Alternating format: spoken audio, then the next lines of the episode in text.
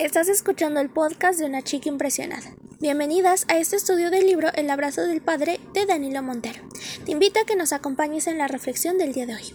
Como vimos hoy, no tenemos que ser como los fariseos, es decir, que el amor que Dios nos da no se mide no, y no va tampoco en base a lo que hagamos, a nuestras buenas obras.